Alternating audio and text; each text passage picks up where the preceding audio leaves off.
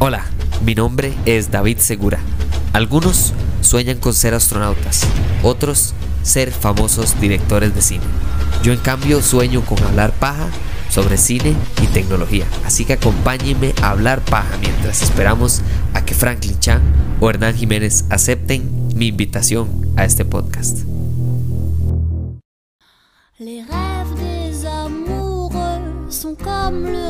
Ustedes, ustedes sabían que ocupaban serial galáctico hasta este episodio. Pues yo no sabía que yo ocupaba serial galáctico hasta este episodio. ¿Qué? Primero, que desperdicio de serial. Segundo, qué extraordinariamente buen episodio. Tercero, qué manera más espectacular. Ojalá Star Wars tuviera más escritores como esta serie.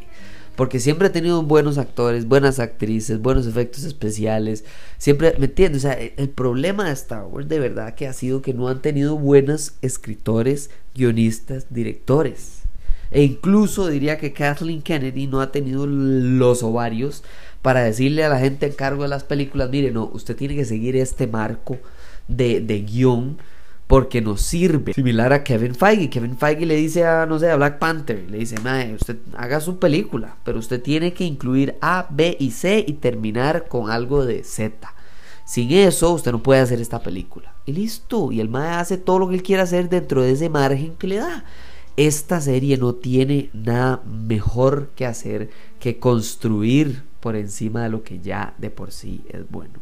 Llevamos ya cuatro episodios excelentes y este quinto episodio hasta que brinca de la calidad. Primero, hablemos de la mamá de este mae que se llama Cyril.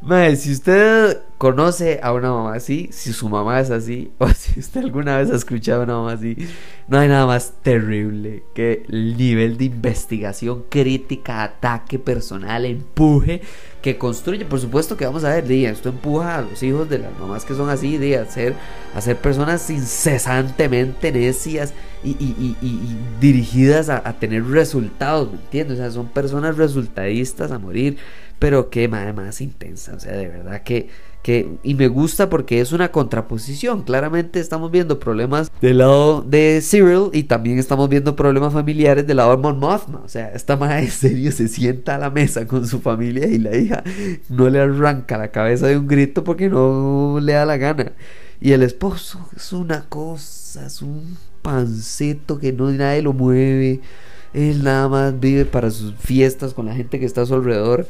Entonces, eh, al final creo que de verdad que la, comparación es familiar. Es, aquí hay una persona cuya familia lo está atacando a morir y está del lado del imperio. Llamémosle por ahora, no sé qué es lo que va a hacer él, porque cuando él ve la imagen de Andor, lo que no sé es si la va a utilizar como para, uy, madre, voy a agarrar a este madre para subir los rangos del imperio y convertirme en o si más bien va a decir, ¿sabe qué? Yo me cago en el imperio, los odio porque me quitaron mi brete y porque yo me equivoqué y ellos me lo restregaron a más no poder públicamente y entonces voy a hacerme parte de la resistencia. No sé.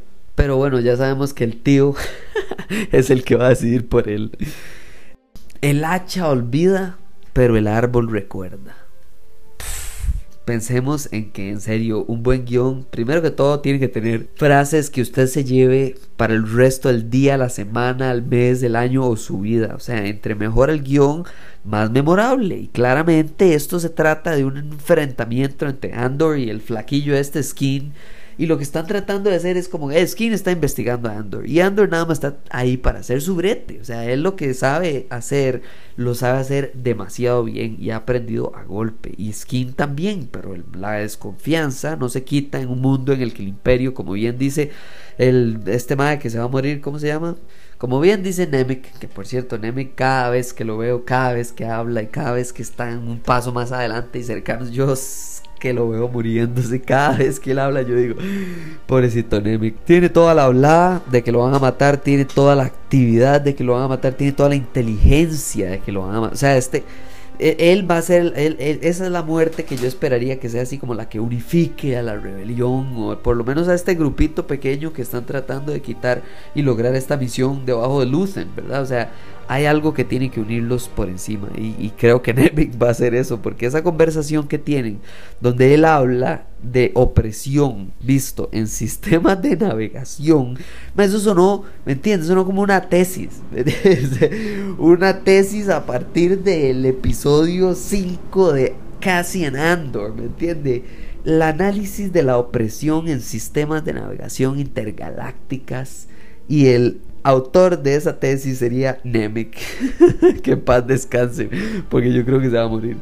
Pero bueno, también hablemos del hecho de que Mon Mothma, creo que como parte de su liderazgo, es, es valorar, madre, esta madre está sacrificando de su paz. El hecho de que el esposo ni le importa cuando ella está haciendo platas para algo que tenga que ver con ayuda social, porque el no le importa nada que no sea la plata y la posición social en la que está.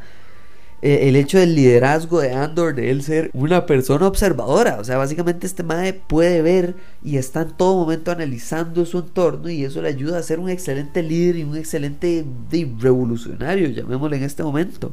El uso, el hecho de que sin él no sabían cómo, cómo si se podía sacar la nave incluso del hangar donde está porque no saben cómo leer el peso el hecho de que el madre les dice cuál pararse de cuál lado, dado si es derecho o zurdo. O sea, e, e, es, construir a un personaje que ya de por sí estaba súper bien hecho.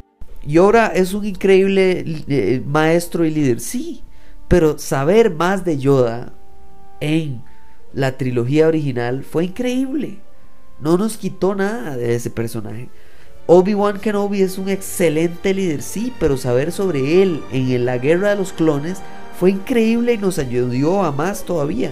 Y no hablemos de añadir el hecho de que aquí la complejidad que le meten, el temor de escuchar un TIE Fighter, que es en estas naves espaciales de la, del, imperio, o sea, es uno, ¿me entienden? Que hemos visto guerras completas espaciales donde se van, no sé, cientos de estos en contra de cientos de la resistencia y, usted no siente miedo como siente miedo en esta serie con uno solo, solo por el sonido.